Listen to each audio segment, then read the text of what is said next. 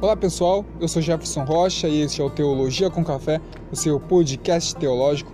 No episódio de hoje falaremos sobre o sétimo capítulo do Evangelho de Mateus e o último do Sermão da Montanha. O que o discurso da santidade tem para nos ensinar nos dias de hoje? O que é tirar a trave do meu olho? Como eu posso conhecer uma árvore através dos seus frutos? Como edificar uma casa sobre a rocha? Isso e muito mais no episódio de hoje.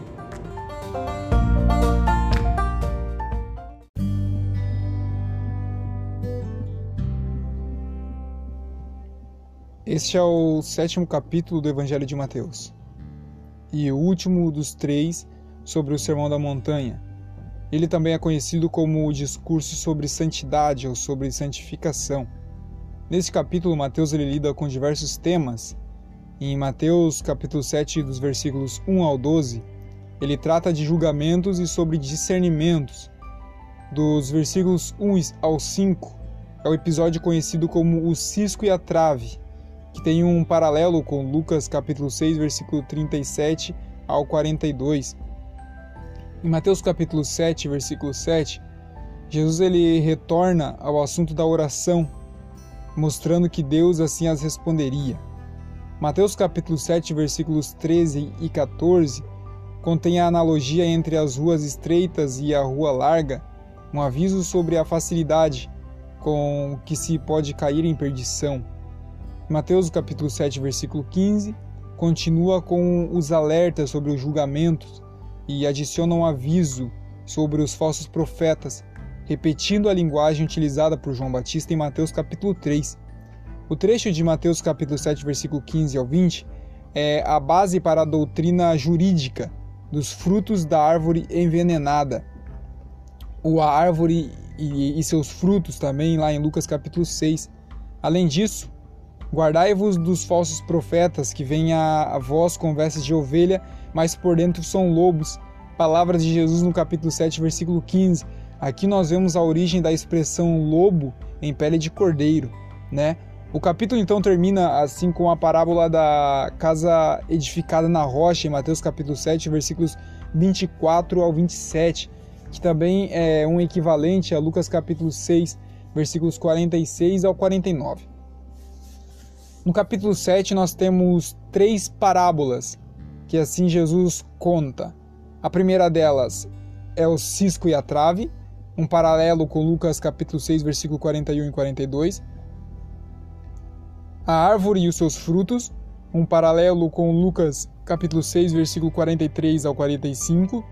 E também a casa edificada sobre a rocha, um paralelo com Lucas capítulo 6, versículos 46 ao 49.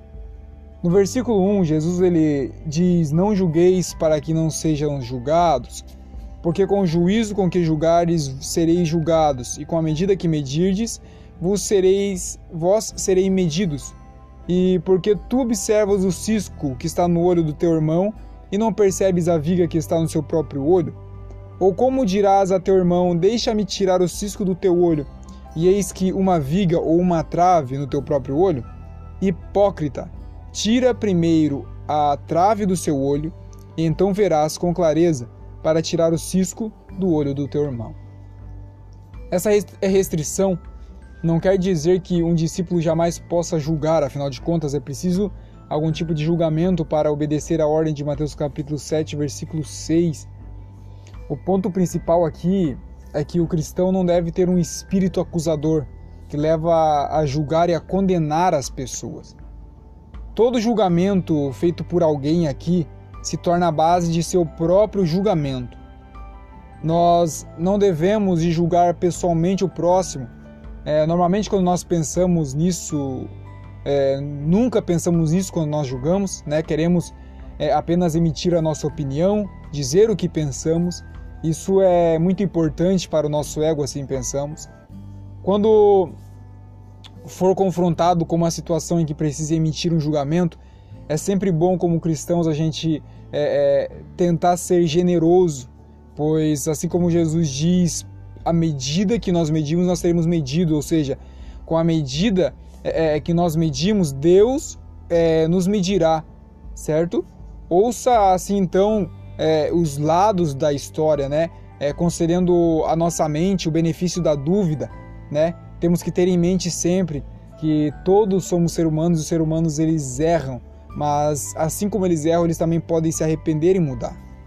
Tudo isso é, é porque, porque julgar não é tão importante quanto achamos que ele é, né? É, eu e você podemos simplesmente ficar na nossa e esperar assim o juízo de Deus, né? É, vemos aqui que Jesus ele não nos proíbe de ajudar o nosso irmão a tirar o cisco do seu olho, mas antes Jesus ele pede que nós tiramos a trave do nosso, para aí poder enxergar com clareza, né? Um paralelo que Paulo faz em Colossenses capítulo 3, versículo 13, suportai-vos uns aos outros em amor, né? Ali a palavra suportar não é o suportar de é, é, você ter que tolerar alguém, não, o suportar de Paulo é ser suporte, né? Suporte uns aos outros, né? Seja apoio, ajude uns aos outros. Então Jesus ele diz, antes de tentar ajudar o seu irmão, tenha visão, né? Tire a trave do seu olho para que você consiga enxergar bem, para assim ajudar o seu irmão.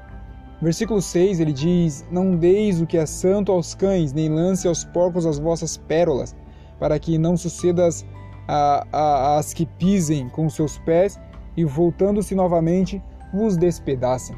Os cães e os porcos aqui se referem àqueles que são inimigos do evangelho. Caso contrário, é, é daqueles que são simplesmente gentios, né? Esses inimigos de Deus serão rejeitados. Nós vemos Mateus capítulo 15, versículo 14, ao qual Jesus fala, assim como Paulo fala também à igreja de Corinto, lá em 2 Coríntios, capítulo 6, versículo 14 ao 18. Né? Um exemplo de alguém assim, podemos usar a comparação de Herodes, o Antipas, né? que ele atentava para a pregação de João Batista, né? ele atentava para aquilo que João Batista dizia, mas ele mandou decapitar né? Mais tarde, quando Jesus se apresentou a ele, Jesus não diz nada, né? No, nesse contexto, aqui Herodes ele se torna um cão, ele se torna um porco, né? A ideia aqui não é que devemos de deixar de pregar a, aqueles que, que são os menores da sociedade, né? Porque a questão aqui é a pregação do evangelho. É, é, Jesus, nós vemos que ele mesmo assim foi aos pobres e aos pecadores que havia no meio do povo. Né? Ao contrário disso, Aqui Jesus nos mostra que é inútil continuar pregando a verdade para aqueles que assim a rejeitam. Nos versículos 7 ao versículo 11, Jesus ele, ele diz o seguinte: Pedi dar-se-vos-á, buscai e encontrarei, batei e batei e abri-se-vos-á, porque aquele que pede recebe, aquele que busca encontra, e ao que bate será aberta. Ou qual dentre vós é o homem que, se seu filho pedir pão, lhe dará uma pedra, ou se lhe pedir um peixe, dará então uma serpente? Então, se vós, sendo maus, sabe dar boas dádivas aos vossos filhos, quanto mais o vosso Pai, que está nos céus, não dará coisas boas aos que lhe pedirem? Anteriormente, uma comparação feita com as expressões de adoração, nós vemos né, nos capítulo, no capítulo 6, a qual nós falamos, sobre a oferta, sobre o orar, sobre o jejuar, né? E a, e a consequência de uma vida com Deus, né? Ter um bom senso, julgar com justiça. É provável que a declaração que Jesus faz aqui é para enfatizar como é importante a oração, né? E essa declaração não foi feita fora de hora, como muitas pessoas presumem. Né? Ao contrário disso, ela dá ao cristão a capacitação para julgar com justiça. Se orássemos com toda sinceridade, por aqueles que são alvos é, das nossas críticas, no mais nós acabaríamos fazendo um grande bem para todos eles. Vemos aqui três imperativos: primeiro, pedir, buscai e bater. No original, esses termos estão no tempo presente, indicando que devemos orar sempre, nunca desistir de orar. Tudo aquilo que precisamos para ser bem-sucedido espiritualmente já foi prometido a nós. As bênçãos e a provisão de Deus estão disponíveis para todos os seus filhos. Vemos aqui a, a, a, o, o dever de perseverar na oração, né? Sonhar, desejar, ter esperança são elementos fundamentais para a saúde da alma humana. Precisamos ter essa perspectiva de que algo bom, algo melhor nos espera. Mas apenas isso não nos ajuda, né? Precisamos ser pessoas de atitude, É isso que Jesus nos mostra nesse ensinamento. Precisamos pedir, precisamos buscar, precisamos insistir, devemos de procurar, ou seja, o processo da oração envolve consagração, propósito, esforço, né? Se não, se não estivermos dispostos a empregar esses elementos, a nossa oração será pouco eficaz. Devemos de pedir, né? Devemos de buscar, devemos de bater na porta, ou seja, insistir, perseverar na oração, até que chegar o momento em que aquele que pede receberá, aquele que busca encontrará, e aquele que bate, a porta sim será aberta. No versículo 12, Jesus ele diz: Portanto, todas as coisas que vós querem que façam os homens, fazei-o também a eles, pois essa é a lei e os profetas. O termo aqui, lei os profetas, é o mesmo de Mateus capítulo 5, versículo 17. A chamada regra de ouro é uma aplicação prática de Levíticos 19 e 18, que diz: Amarás o teu próximo como, como a ti mesmo. Na parte final do Sermão da, da Montanha, nos versículos 13 ao, aos versículos 17, aos versículos 27, Jesus ele vai dizer o seguinte: Entrai pela porta estreita, porque larga é a porta e amplo o caminho que conduz à destruição, e muitos são os que entram por ela. E porque estreita é a porta, é apertado o caminho que conduz à vida, e pouco as que encontram. Jesus aqui está falando do caminho estreito. Ele diz: é, é, largue a porta, espaçosa é a porta que conduz à, à perdição. A maioria das pessoas neste mundo tem as mesmas atitudes dos escribas e dos fariseus do tempo de Jesus. Elas simplesmente acreditam na salvação pelas boas obras. Jesus aqui faz uma interpretação muito diferente da lei, a regra de vida daqueles que seguiam a ele ele a coloca ao nível do coração e, ao fazer isso, exclui muitos do seu reino. Por isso que ele fala que estreita é a porta e poucos aqueles que entram por ela. Aqueles aqui referenciado é aqueles que põem a sua confiança somente nas obras. Aqui nós vemos um método muito comum de ensinar tanto no estilo judaico como no, no estilo greco-romano, né? Duas alternativas quando ele fala de duas portas, né? É, mais abaixo ele fala de duas árvores e ali ele fala de dois fundamentos. O caminho estreito é, é, rebate o que muitas pessoas acham de uma vida fácil. É o que a maioria de nós procura, salvação eterna fácil, é aquilo que todo mundo deseja, mas vemos pelas palavras de Jesus que não é tão simples assim. O caminho que leva à vida eterna é longo, é íngreme, cheio de obstáculos e inimigos terríveis, é dificuldades pelo caminho. É interessante que quando lemos o livro O Peregrino de John Bunyan, ele observa que muitos estão à margem do caminho, parados, cansados, doentes e desistentes. Pois é, muitos querem uma vida agradável de pecado e insubmissão, e quando encontram uma mensagem que apoie isso, eles simplesmente seguem, né? A conclusão aqui é que um número impressionante de pessoas irá para o inferno. Elas preferem o caminho largo, preferem a, a, a forma fácil de viver a vida, né? Hoje nós somos chamados a escolher o caminho estreito, uma vida de renúncia, uma vida de santificação, né? As pessoas costumam dizer Deus é amor e vai perdoar tudo que a gente fizer, mas ele não vai. Os termos de Deus temos que entender que são imutáveis. Apenas os remidos herdarão a vida eterna. Assim como Deus é amor, ele é mas tem um atributo de Deus que também é um atributo como o amor, que é a justiça. Como Deus ele é amor, ele também é justiça. A justiça não pode sobrepor o amor, o amor não pode sobrepor a justiça. Então, temos que entender e tentar viver uma vida de renúncia, de santificação. Jesus diz: Aquele que quiser vir após mim, primeiro, negue-se a si mesmo, depois, pegue a sua cruz e siga-me. Nos versículos 15 ao 20, Jesus diz: Cuidado com os falsos profetas que vêm a vós vestidos como ovelha, mas interiormente são lobos devoradores. Por seus frutos os conhecereis. Homens colhem uvas dos espinheiros ou figo dos abrolhos? Assim toda árvore boa produz bons frutos, mas a árvore corrompida produz frutos ruins. Não pode a árvore boa dar frutos ruins, nem pode a árvore corrompida dar, bom, dar frutos bons. Toda árvore que não produz frutos bons será cortada e será lançada no fogo. Portanto, pelos seus frutos as conhecerei. Jesus aqui ele chama eles para cuidar, chama nós para cuidar com os falsos profetas. Os textos de Deuteronômio, capítulo 13, versículo 1 a 11 e o capítulo 18 ao 20, 20 a 22 nos mostra como devemos discernir quem são os falsos profetas e enfrentá-los.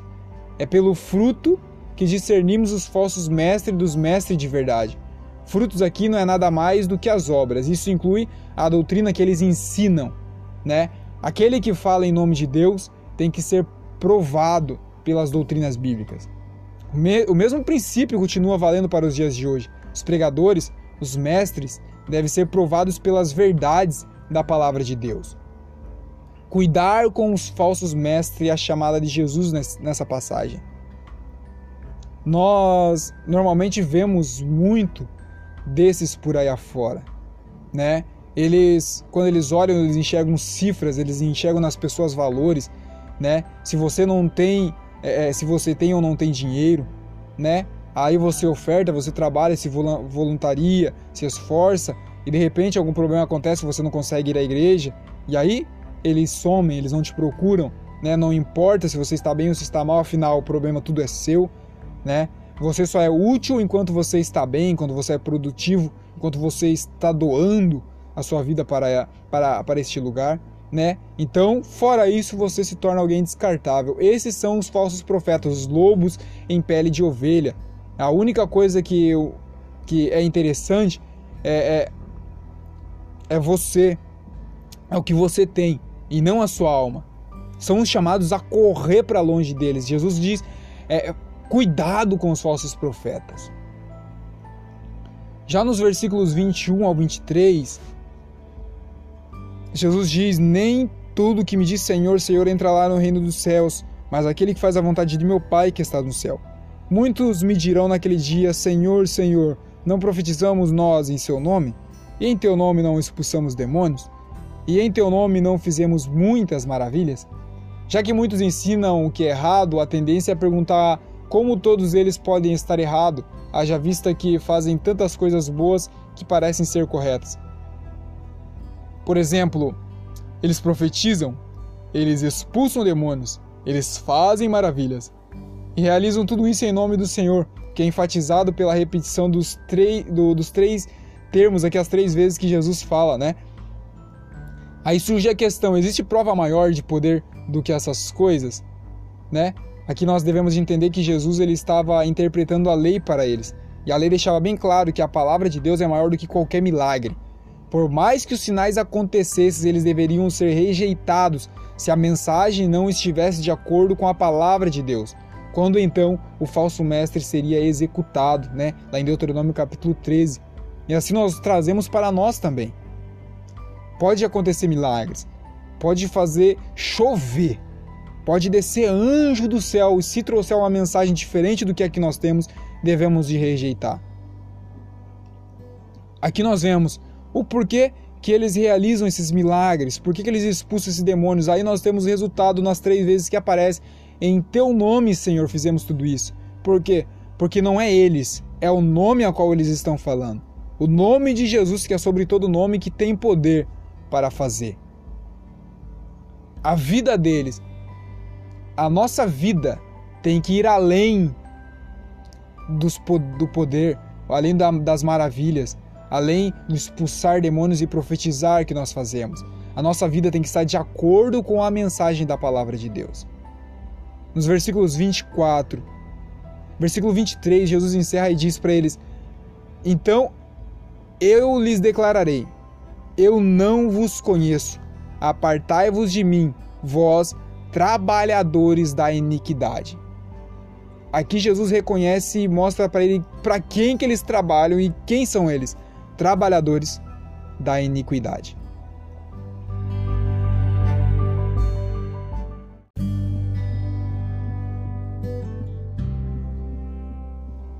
O interessante notar é que nem todos entrarão no reino dos céus.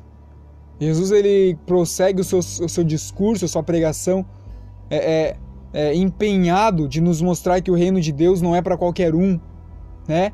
Aqui nós estamos falando da, da mensagem do reino, a pregação do reino, né? O final dela. Aqui ele mostra claramente que o fato de dizer que é herdeiro de Deus não nos torna realmente herdeiros de Deus. A maior prova dessa declaração está nos frutos, está na nossa vida, né? O nosso procedimento, as nossas palavras, as nossas, as nossas escolhas, no quanto você ama o próximo e prioriza assim a palavra de Deus. Devemos de viver, como Spurgeon diz, pregue a todo tempo, se possível, abra a sua boca. O nosso testemunho deve bradar e ecoar mais alto do que a nossa própria voz.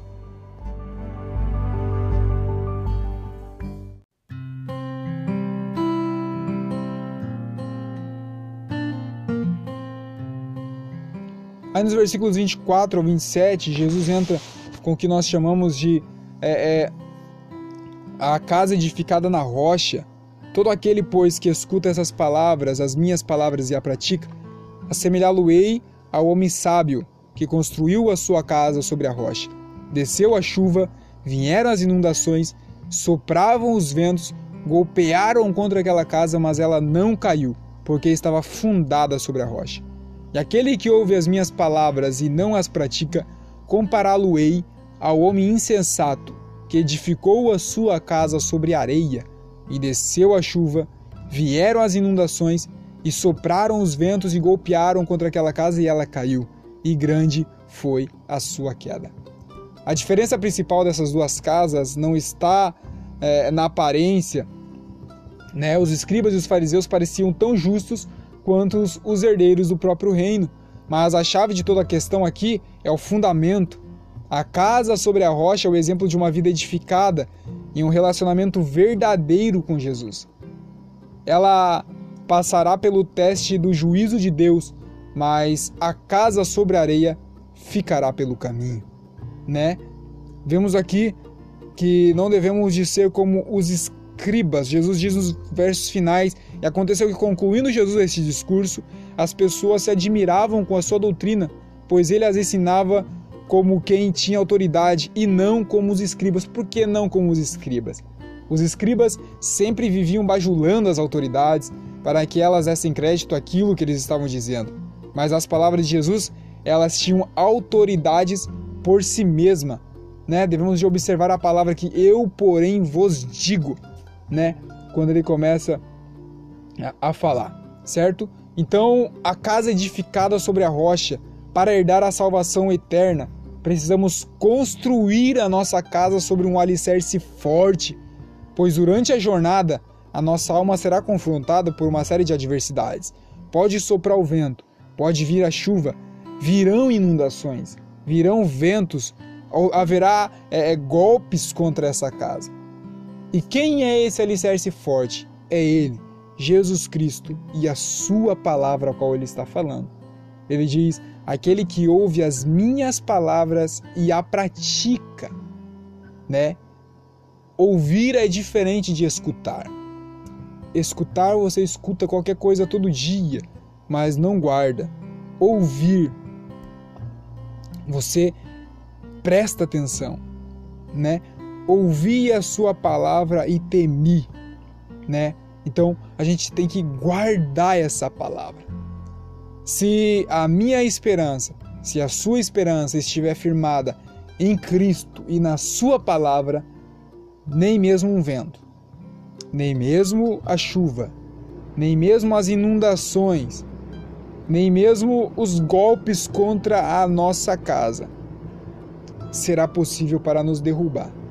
Cristo é o fundamento e a sua palavra. Faça a sua casa sobre a rocha que é Cristo, a pedra principal de esquina, a qual Pedro fala em 1 Pedro, que pelos homens foi reprovada, mas para nós é eleita e é preciosa.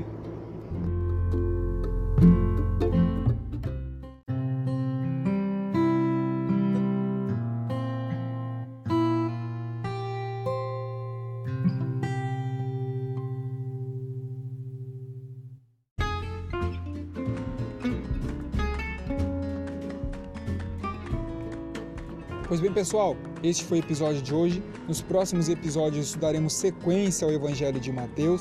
É, convido você a continuar comigo, comigo nessa viagem histórica e profunda compartilhe este podcast com seus amigos, chama mais um para ouvir com você, tá? Lembrando que temos um link na descrição para você se tornar apoiador deste podcast. Todos os apoiadores receberão materiais exclusivos, podcasts exclusivos, além do meu e-book Pregadores como Sal da Terra e Lâmpada no Mundo, o segredo para o Santo Ministério.